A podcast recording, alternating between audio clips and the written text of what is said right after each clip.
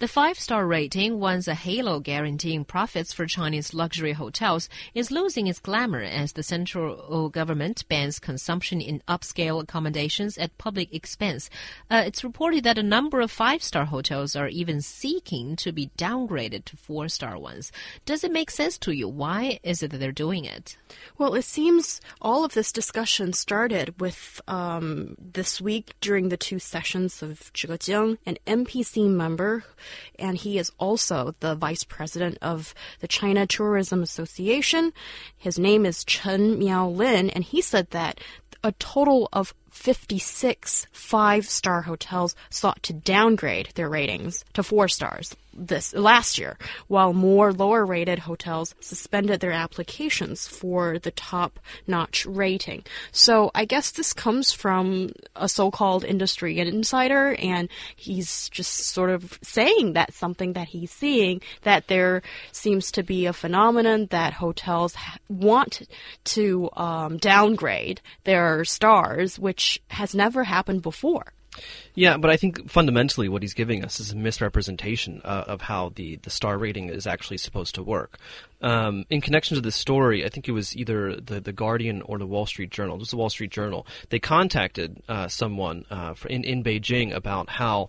Uh, uh, the local uh, rating agency uh, department about how this actually works, and the the answer was actually that you know it's impossible for hotels to actually downgrade themselves. Uh, but what, what what can happen is if you take a five star hotel and they say and they say that they now want to be a four star hotel, that's fine. Mm-hmm. They can list themselves as a four star hotel, but that is an unofficial ranking. Mm-hmm. So so I mean, officially speaking, if they were to do that, they have no rating whatsoever. Mm, so this is not uh, a official rating if it's a four star one, and uh, they can only apply to. Oh, not, not they cannot apply, exactly. but they can only wait for exactly. the team to inspect and so, them. And so it's even, it's even more misrepresentation. The idea that these hotels can apply to actually be, be downgraded because the, the way it's supposed to work, uh, at least information that, that, that we could find, um, says that it's just it's, it's a yearly review and they'll they'll go through the hotels and they'll they'll they'll upgrade depending on if it's if it's better than last year or they'll downgrade depending upon certain criteria.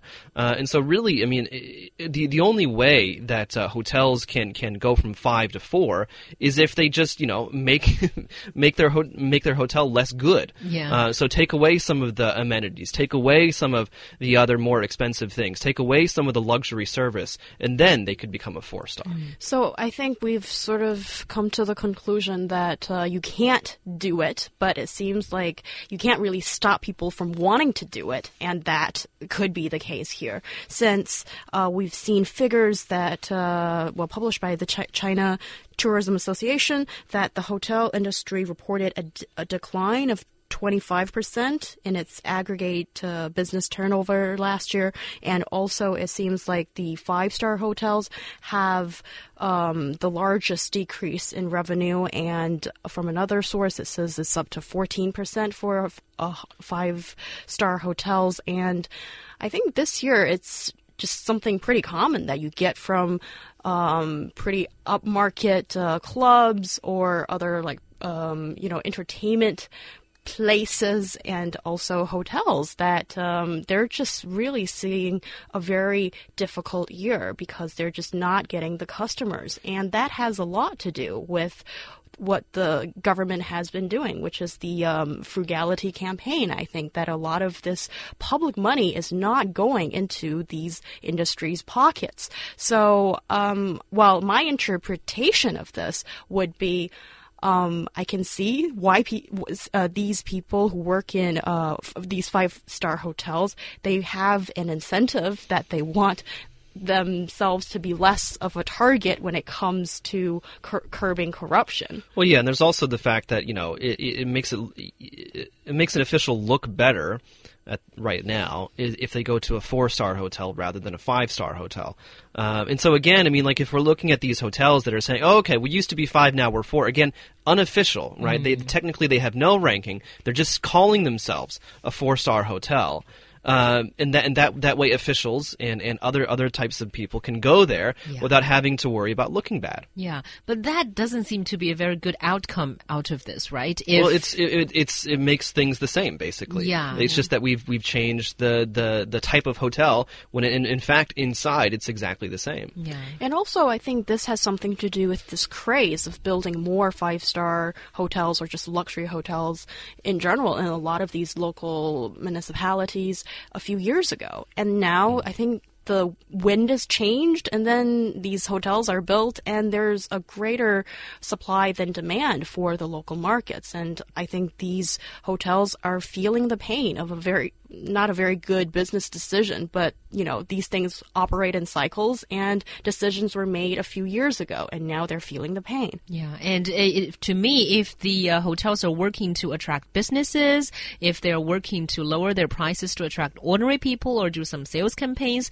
that would be much better than them wanting to become four stars so officials can go there again. Right. No, and, and I think that's that, that's really what it's what it's mostly about.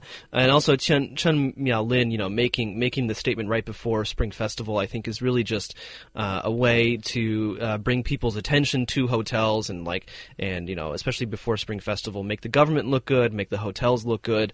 Um, and, and really also, I mean, I think it's important to point out that when we're talking about their, their revenue, as Joe Hyun did a couple minutes ago, and the, the fall in revenue, a lot of that is not necessarily about hotel stays, right? It's about events and the restaurants Exactly. attached. Those are what's really seeing the biggest hit. Yeah, And also, right. I think for those holiday inns or uh, uh, Yell Hotel, or I think that's Rujia, I'm not so sure if my Right. translation is, is, is Home exact. in. Yeah.